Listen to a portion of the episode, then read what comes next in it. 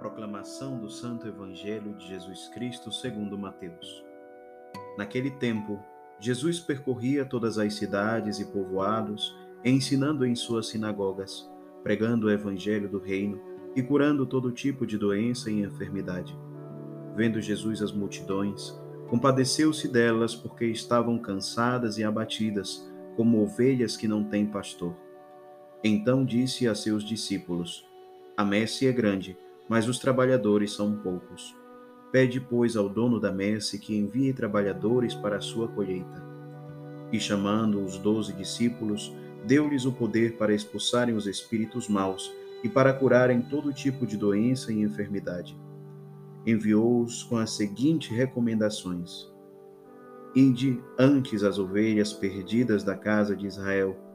Em vosso caminho anunciai: o reino dos céus está próximo curai os doentes, ressuscitai os mortos, purificai os leprosos, expulsai os demônios.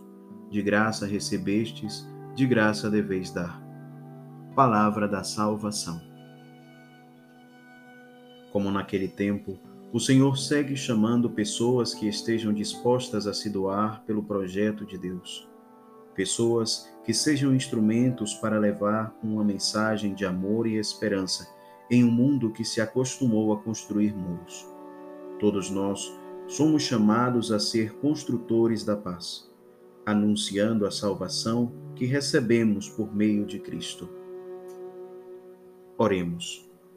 Ó Deus, que pela pregação de São Francisco Xavier conquistastes para vós muitos povos do Oriente, concedei a todos os fiéis o mesmo zelo para que a Santa Igreja possa alegrar-se com o nascimento de novos filhos em toda a terra.